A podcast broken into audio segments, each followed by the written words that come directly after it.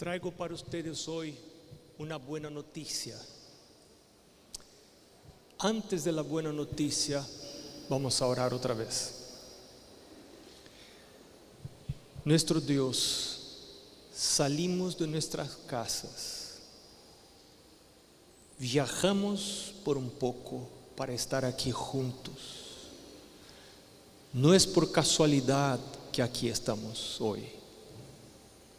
Creemos que nos trajiste con un propósito, un propósito santo, para que crezcamos en el conocimiento del Hijo de Dios, Jesús. Humildemente pedimos tu presencia, Señor. Que no salgamos de este lugar sin acercarnos más de Jesús, el Hijo de Dios. Queremos comprender más de su sacrificio, de su muerte, la más grande donación del cielo. Jesús, el Hijo de Dios, el Cordero de Dios que saca el pecado del mundo. Quédate con nosotros. Eres el invitado de honor. Rogamos en el nombre de Jesús. Amén. Un recordatorio, y esa es la buena noticia. Creónos Dios santos en el Edén. Y dijo de este árbol, no deben ustedes probar, ni tocar, ni estar ahí cerca de este árbol. Porque en el día que tocaren el árbol, comeren del, del fruto del árbol, ¿qué pasa? Van a morir. El árbol era un símbolo de la autoridad de Dios como dueño del jardín. Cuando uno está como administrador o gerente de un negocio, de una tienda, puede hacer muchas cosas, pero no puede todo. El gerente de una tienda no puede, por ejemplo, llevar las cosas de la tienda para casa, porque eso es robo. Si el dueño lo permite, entonces puede llevar. Te permito que lleves este pan para tu casa. Gracias, llevo para mi casa. Pero si llevo, si toco en lo que pertenece al dueño de la tienda, sin la permisión del dueño, entonces no estoy tratando con honestidad de lo que pertenece al dueño. El árbol ahí en el jardín era un recordatorio a Adán y Eva de que ellos no eran dueños del jardín. Había alguien arriba de ellos para que supieran su posición correcta. En el momento que tocaron y comieron del fruto, estaban diciendo, nosotros queremos ser como Dios. Queremos ser Dios, queremos tener la pose, la propiedad que pertenece a Dios. Y en ese momento ya no pudieron quedar ahí, en el jardín. Y salieron del jardín. Y algo interesante, Dios podría remover a Adán y Eva de la vida inmediatamente. Mas Dios optó por remover a su hijo en lugar del hombre y de la mujer. Y envió Jesús para morir en lugar de Adán y Eva. Eso es, esa fue la ofrenda de Dios, inmerecida. Porque si fuera yo, yo iba a decir, mira, yo avisé a ustedes, miles de veces lo dijo, no coman del árbol, pero ustedes comieron del árbol, entonces ahora lo que va a pasar es lo que dijo, van a morir. Dios no podía simplemente decir, mira, está todo bien, van a su casa, vamos a intentar otra vez. No, no, su orden fue quebrada, la ley de Dios fue quebrada. Pero tampoco quería que muriesen Adán y Eva. Entonces, ¿qué hizo Dios? Envió a sí mismo, removió a sí mismo de la vida en lugar de Adán y Eva. Pero ¿por qué ni todas las personas son salvadas hoy? Si Dios murió por todos, porque yo necesito decirle a Dios que soy pecador y confesar que soy pecador. Primera de Juan 1.9 dice, si confesamos nuestros pecados, Él es fiel y justo para nos perdonar. Escucha eso, que eso es muy importante. Si confieso mis pecados, Él es fiel y justo para perdonar. Cuando uno confiesa el pecado, el pecado confesado pasa para Jesús. ¿Y a dónde está el pecado? Está la muerte. Si el pecado queda conmigo, aquí está la muerte. Si el pecado es confesado, inmediatamente pasa a Jesús y ahí pega la muerte, toma la muerte. Pero que para que Jesús pueda morir con mi pecado, mi pecado necesita ser confesado. Satanás sabe de eso. Y él no quiere que yo tome tiempo para confesar mis pecados. Si yo no tomo tiempo para ponerme de rodillas, para orar, para andar, caminar con Dios, para estar con Dios, para estudiar la Biblia, para estudiar el espíritu de profecía, para saber qué es pecado, qué es pecado, qué cosa es pecado, qué acto es pecaminoso. Si yo no sé, no voy a confesar. Y si no confeso, ahí está el pecado. Y hay personas que no les gusta leer la Biblia, hay personas que no les gusta leer los escritos de Elena de White, el espíritu de profecía, porque dicen, cuando leo los escritos de Elena de White, me pega. Claro que te pega porque eres pecador. Yo soy pecado, yo soy pastor, pero soy pecador. Pero cuando descubrí que pecado confesado es pecado perdonado, ¿Qué, piensa que, ¿Qué piensas que hago yo? Pecado confesado es pecado perdonado. ¿Qué hago yo? Voy a confesar. Y ahora, ¿sabe qué cosa quiero yo? Quiero saber qué más es pecado. Quiero saber todo lo que es pecado. Quiero saber.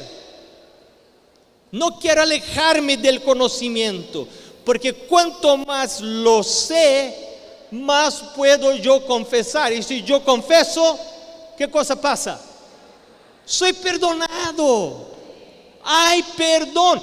Mira, no hay pecado que Dios no puede perdonar. Pecado de pastores, pecado de líderes de la iglesia, pecado de hombres, pecado de mujeres, pecado de jóvenes, de viejitos como yo todos los pecados pueden ser perdonados.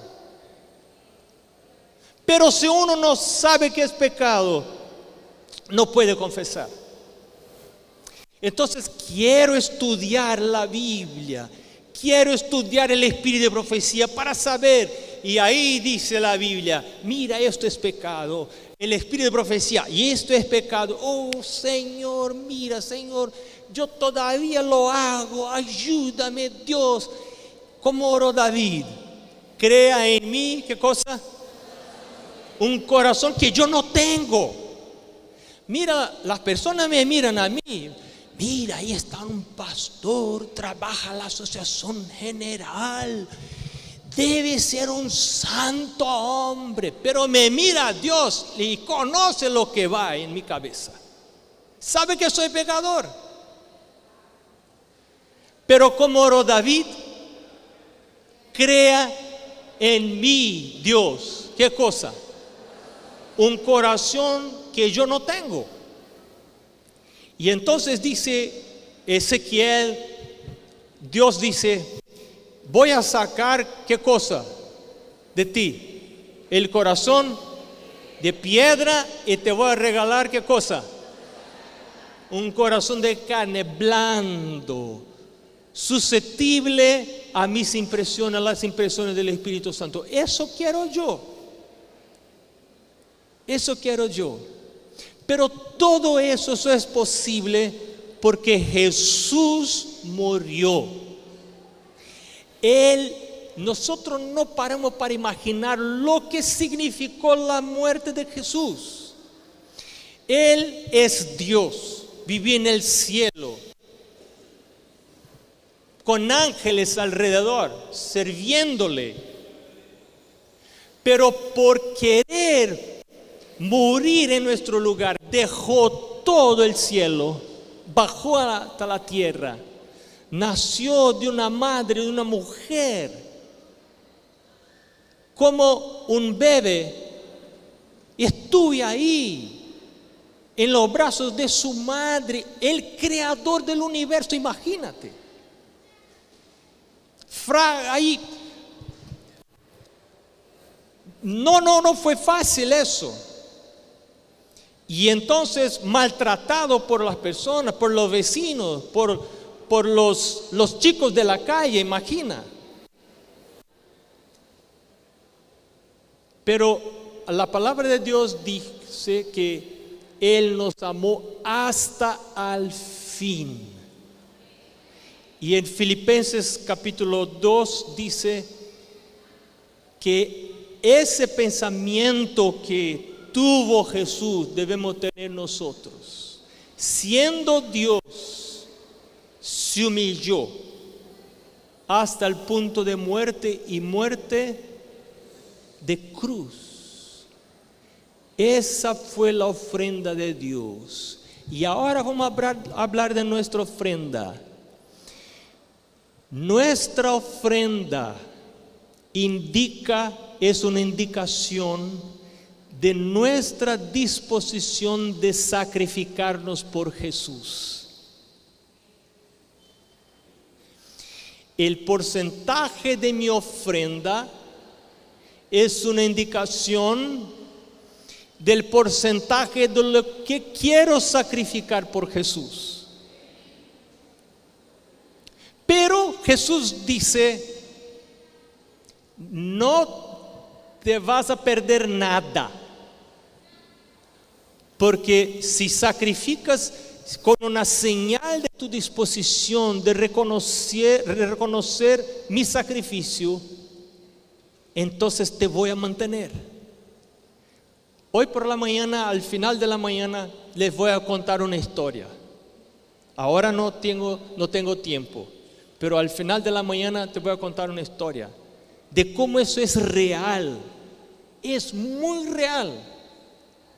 Cuando uno empieza a sacrificar por Jesús, Jesús mira a uno y dice, tu vida es por mi cuenta, te voy a cuidar, pero no te olvides de algo muy serio.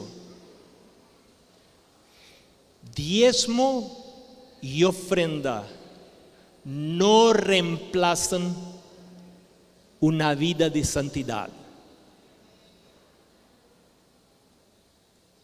No te engañes. Estoy viviendo una vida impura, no confeso mis pecados, pero voy a ser un fiel diezmante y pactuante. ¿Sabes qué? Tu diezmo y tu ofrenda pueden estar correctos, pero es, eres infiel. Porque fidelidad no se define solamente por el diezmo y la ofrenda. Dios quiere mi vida completa y no mi bolsillo solamente. El bolsillo puede ser una señal, pero puede no ser. El bolsillo puede ser, por ejemplo, una señal que yo quiero el liderazgo en la iglesia. Voy a contribuir con una ofrenda grande, pero quiero que quiero ser el anciano. La iglesia la acepta la ofrenda, pero ¿Acepta Dios esa ofrenda, ese diezmo? Claro que no, porque mi motivación no es sacrificarme por Jesús, sino mi motivación es egoísta. Quiero contribuir con una grande ofrenda para que me puedan considerar una persona importante en la iglesia. Y el pastor me pone de pie y dice, hermano, mira, ese hermano aquí está ayudando a la construcción de la iglesia. Y los hermanos de la iglesia saluden, muchas gracias, ese hermano, hermano fuerte en la iglesia está ayudando. Y el hermano se vuelve a la casa perdido en el infierno. No hay infierno, pero está casi allá. Y el pastor ayudándolo a poner en, en la muerte. Alabando actos que son a veces egoístas. Uno se torna aún más egoísta cuando da de esa manera. Terrible, terrible, terrible. Bueno, vamos a conversar un poco sobre la ofrenda.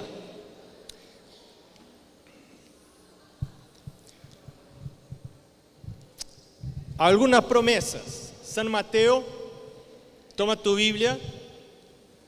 San Mateo, el capítulo 6, versículo 31 a 34. No os afanéis pues diciendo, ¿qué comeremos? ¿O qué beberemos? ¿O qué vestiremos? Porque los gentiles buscan todas estas cosas, pero vuestro Padre Celestial sabe que tenéis necesidad de todas estas cosas. Mas buscad primeramente el reino de Dios y su justicia, y todas estas cosas os serán añadidas. Hermanos y hermanas, esta semana estamos empezando un nuevo tema en la lección de la escuela sabática y es el tema de las ofrendas.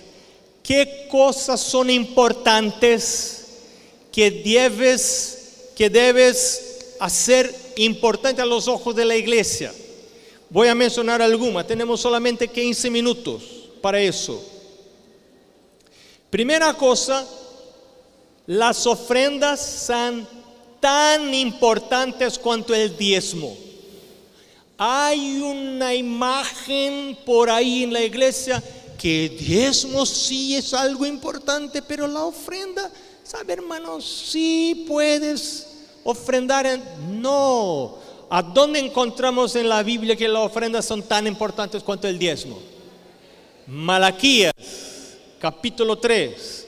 Ahí está. Podemos robar a Dios no solamente en los diezmos, sino también en la ofrenda. En Deuteronomio, el capítulo uh, Deuteronomio 16, 16, dice que nadie se vaya a la iglesia de manos vacías.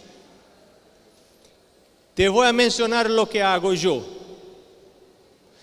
No me imites, pero así lo hago. Cuando recibo mi salario, yo inmediatamente el mismo día trato de calcular el diezmo y calcular mi pacto de ofrenda percentual. Y ya entrego todo al mismo día. Pero ¿cómo hacer? Porque la Biblia dice que uno no se vaya a la iglesia de mano vacía. Yo tomo un sobre porque quiero adorar en el momento de la ofrenda. Entonces tomo un sobre y escribo mi nombre en el sobre. Y, y escribo bajo en mi nombre, entregado en línea. Y cuando viene el diácono, ¿qué hago yo con el sobre? Ahí pongo el sobre. Toda mi ofrenda del mes ya está, ahí ya está en el comienzo. Ya entrego toda mi ofrenda, pero quiero cada sábado. Y hablé con la tesorera de mi iglesia y con el pastor. Dijo, mira, ustedes van a encontrar un sobre que está vacío, pero la tesorería ya está llenada al comienzo del mes. Pero quiero adorar a Dios, que este es un momento de adoración. Y ahí tenemos que hacer la diferencia entre donación y adoración. Nosotros no somos donantes. Donante es alguien que tiene algo y entonces vas a donar. Pero la palabra de Dios dice que nosotros no tenemos nada. Todo le pertenece a Dios. Entonces yo no puedo ser donante. Yo solamente puedo adorar a Dios con lo que es de Él, con lo que pertenece a Él. Él me regala el salario, Él me regala plata, me regala privilegios y con lo que es de Él, yo lo adoro a Él. Entonces, no soy donante. Uno cuando piensa que es donante queda muy importante. Y a veces hablamos, aquí está un donante. Y la persona queda muy importante. El adorador no es importante. El donante, yo no quiero ser importante. Y el donante piensa que puede controlar, manejar cómo la iglesia usa el diezmo y la ofrenda. Pero el adorador no. El adorador reconoce que, es, que pertenece a Dios. Es Hermanos, es muy humillante ser adorador. Y así debe ser. Para que yo conozca mi posición. ¿Quién soy? Otro punto importante. Podemos clasificar la ofrenda en dos grupos cuanto a la periodicidad, cuanto a la regularidad tenemos las ofrendas ocasionales, especiales, y tenemos lo que Elena de White llama de ofrendas regulares y sistemáticas. ¿Por cuál es más importante para mí y para la iglesia? ¿La ofrenda ocasional, especial o la ofrenda regular y sistemática? Uno no vive de postre vive de comida. ¿Correcto? Lo que sostiene uno es la comida. Y yo necesito comer mañana, mediodía, no tanto a la nochecita, si no te quiere morir. Si quiere vivir mucho, ver, mirar los nietitos, no hay que comer mucho a la noche. Pero mañana mangú. Mediodía, fuerte la comida. Noche no tanto, pero todos los días, regularmente. ¿Qué pasa cuando una persona no come una de las comidas, no come la otra? Hoy no voy a desayunar, hoy no voy a tomar el almuerzo, hoy come un día una hora, otro día otra hora. ¿Qué pasa con la salud de esa persona? ¿Qué pasa con la salud de la iglesia si la iglesia no recibe la comida? ¿Qué pasa con la salud de la iglesia? Entonces la ofrenda más importante para mi vida y para la vida de la iglesia es la ofrenda regular y sistemática.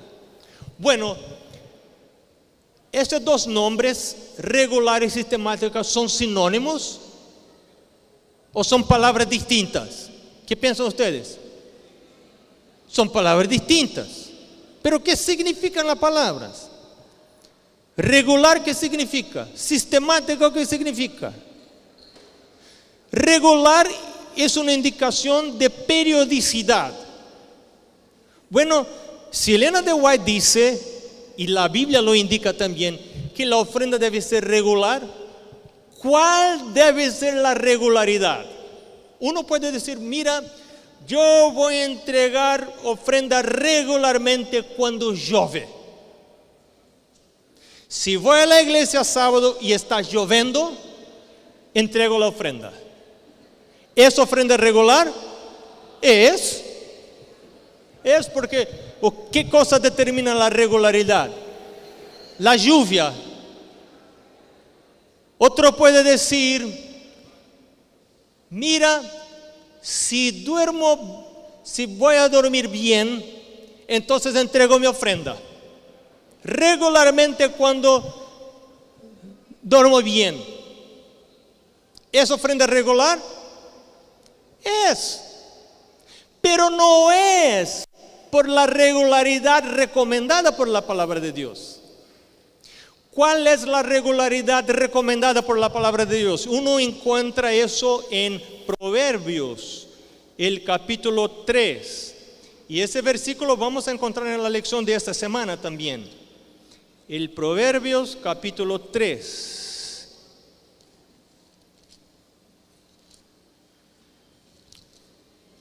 Los versículos 9 y 10 honra a Jehová con tus bienes y con qué cosa? Las primicias de todas tus ganancias.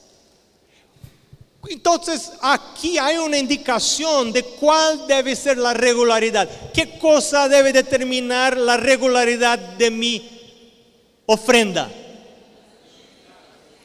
Mi ganancia. Si yo tengo ganancia, hay diezmo y hay ofrenda. Si yo no tengo ganancia, no hay diezmo, no hay ofrenda. ¿Está, correcto eso? Sí, está correcto. Así es que indica la Biblia.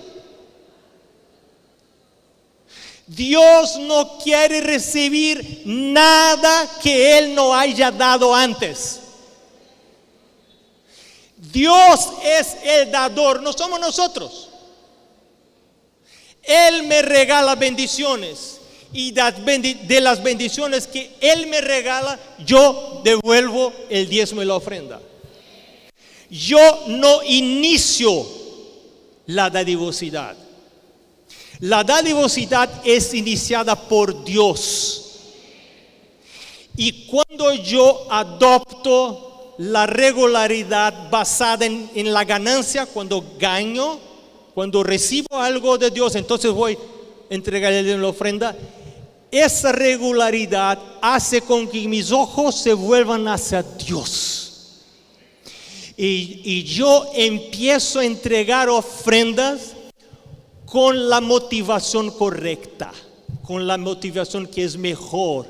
¿Y cuál es la mejor motivación para entregar mi ofrenda. Y vamos a encontrar la lección de esta semana. Descubre, es una pregunta que no voy a contestar ahora. Mira en tu lección para encontrar. Escribe la pregunta, ¿cuál es la mejor motivación para traer mi ofrenda?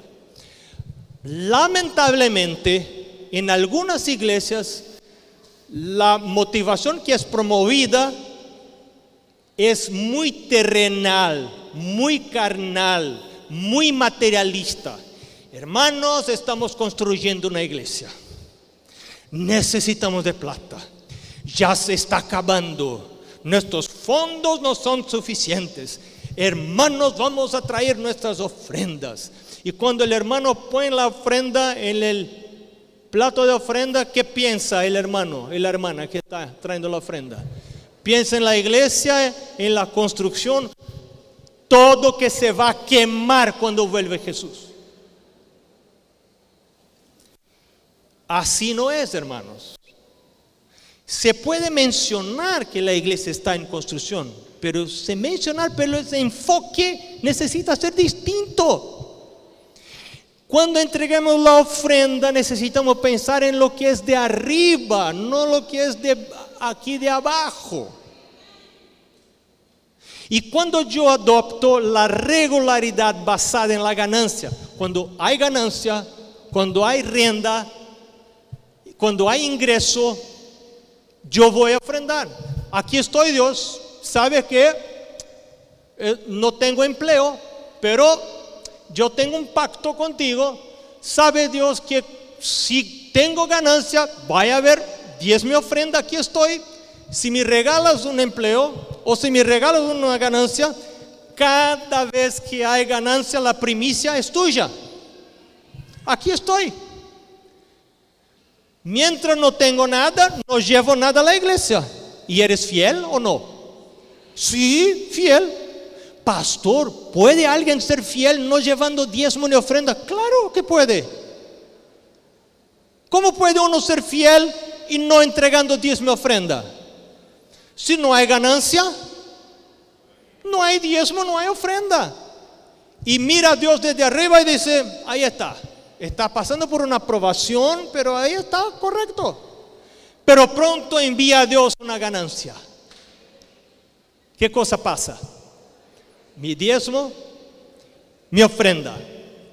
Regularidad. La regularidad está basada. Y entonces miro hacia Dios y, hablo a Dios. Gracias Dios porque me enviaste. Estaba ahí sin empleo. Me regalaste un empleo te alabo, mi Dios, te adoro, mi Dios. Y aquí está, vengo a tu iglesia, a tu casa de oración, a entregar mi diez, mi ofrenda, como un reconocimiento que eres mi Dios. Sí, claro, yo sé que la iglesia está en construcción, yo sé que, pero eso no es lo más importante. Lo que me importa es que Dios me regaló algo y ahora me voy a la iglesia en el sábado por la mañana y voy a adorar a Dios y decir, gracias te doy mi Dios. Eso es adoración, no es donación. Bueno, hablamos de la regularidad, pero Elena de White dice que la ofrenda debe ser regular y sistemática. Bueno, la palabra sistemática quiere decir que está bajo a un sistema. ¿Y cuál es el sistema que debe regular mi ofrenda? Bueno, vamos a dejar esa para contestar esa pregunta en el próximo eh, momento que vamos a tener juntos. ¿Está bien? Que Dios te bendiga mientras tanto.